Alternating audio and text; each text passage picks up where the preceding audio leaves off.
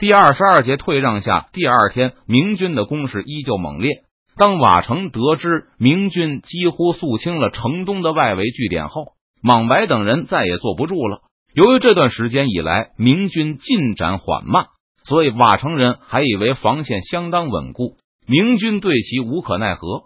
既然外围都如此坚强，那瓦城本身的防御自然更是不成问题。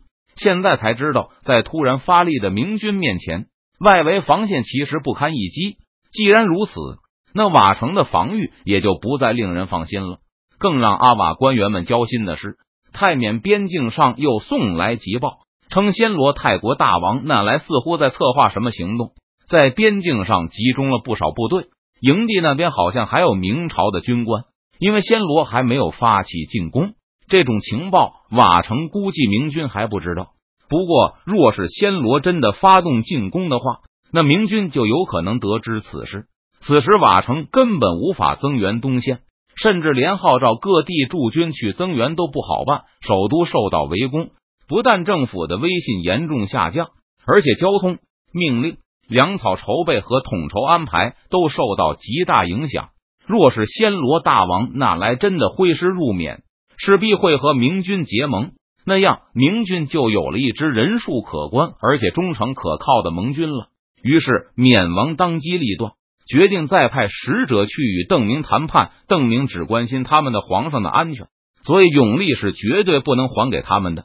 不过，我们或许可以先还给他们一些阁老，试试看。能不能先解围？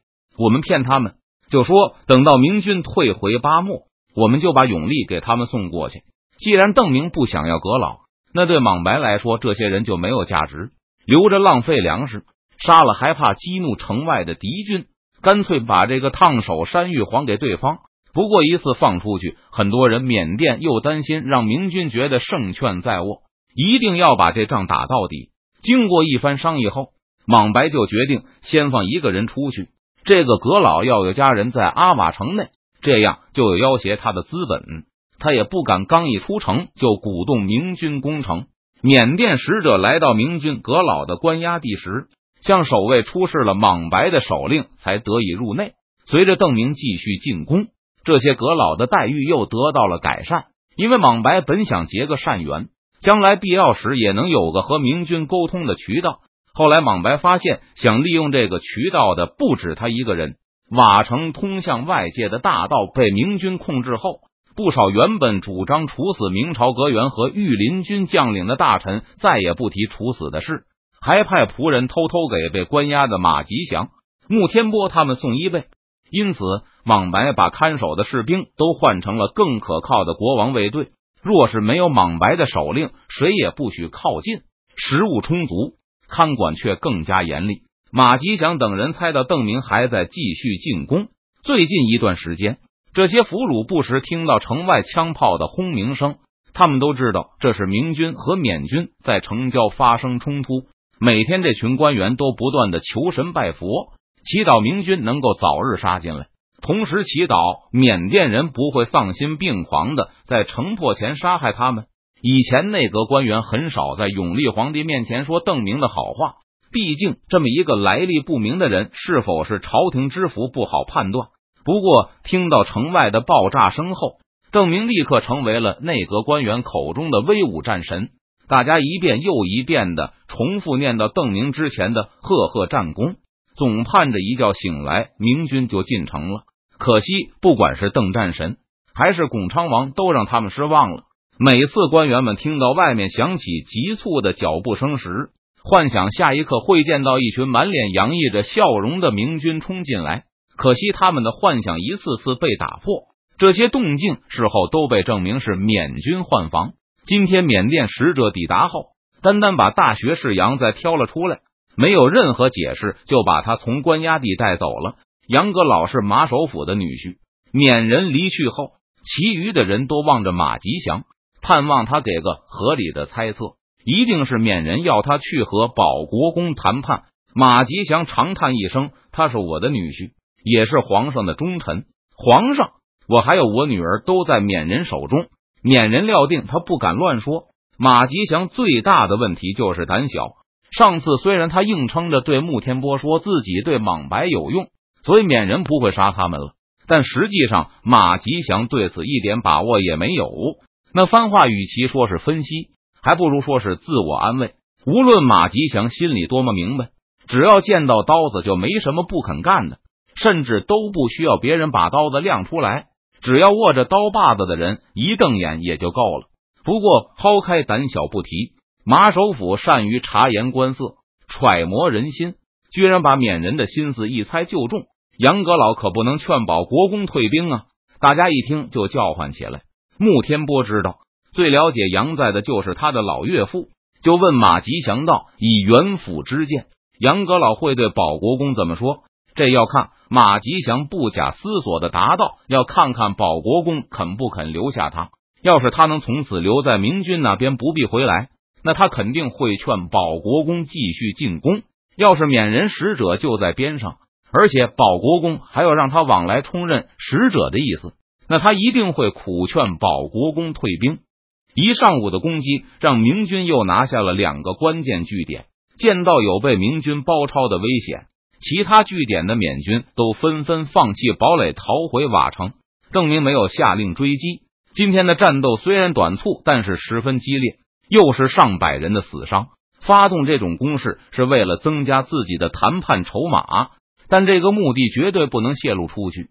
所以邓明没有在军官会议上解释自己的计划，以免一下子搞得明军尽人皆知，给缅人知晓自己底牌的机会。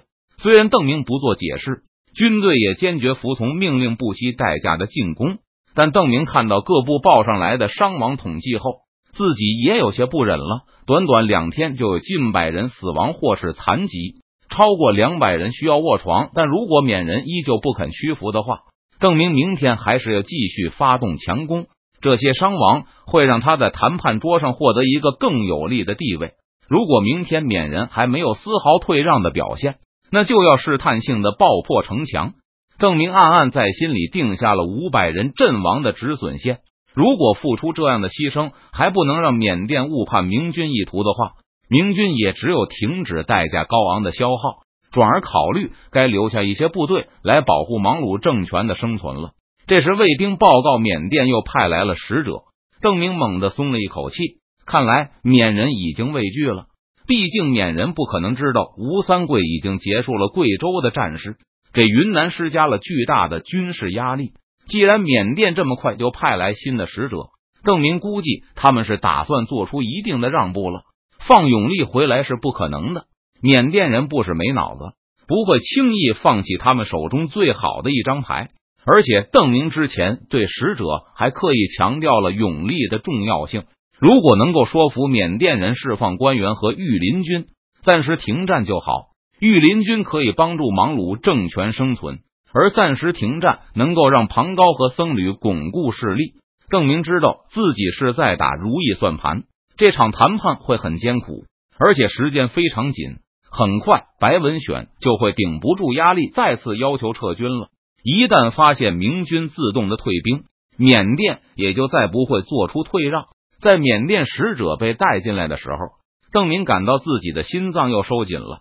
他突然开始担心缅甸看破了自己的企图，而这个使者是来嘲笑自己虚张声势的。嗯，我是该先发制人，还是以静制动呢？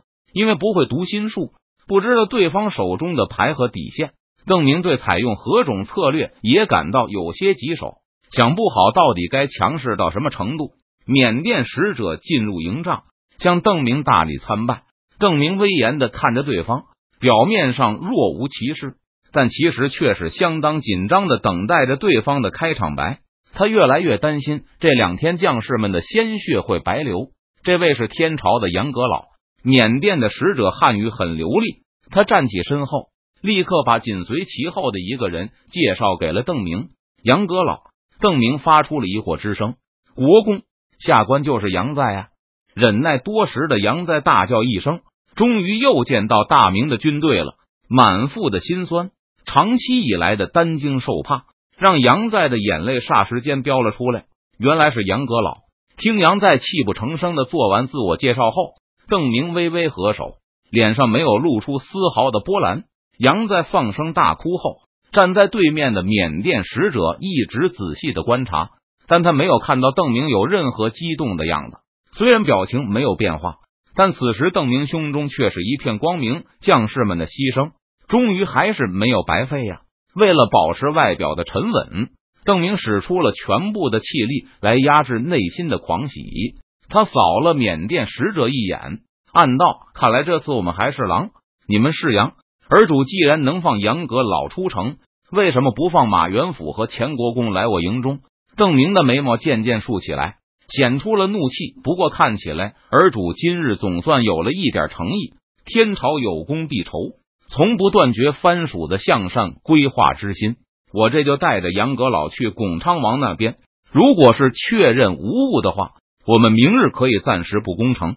笔者按本月二十二日至二十七日要去北京参加一个中国作协的会，所以要到二十八日才能继续更新。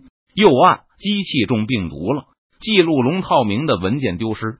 回头笔者会开一个报名帖，已经报名并且出场过的，请不要重复报名。谢谢合作。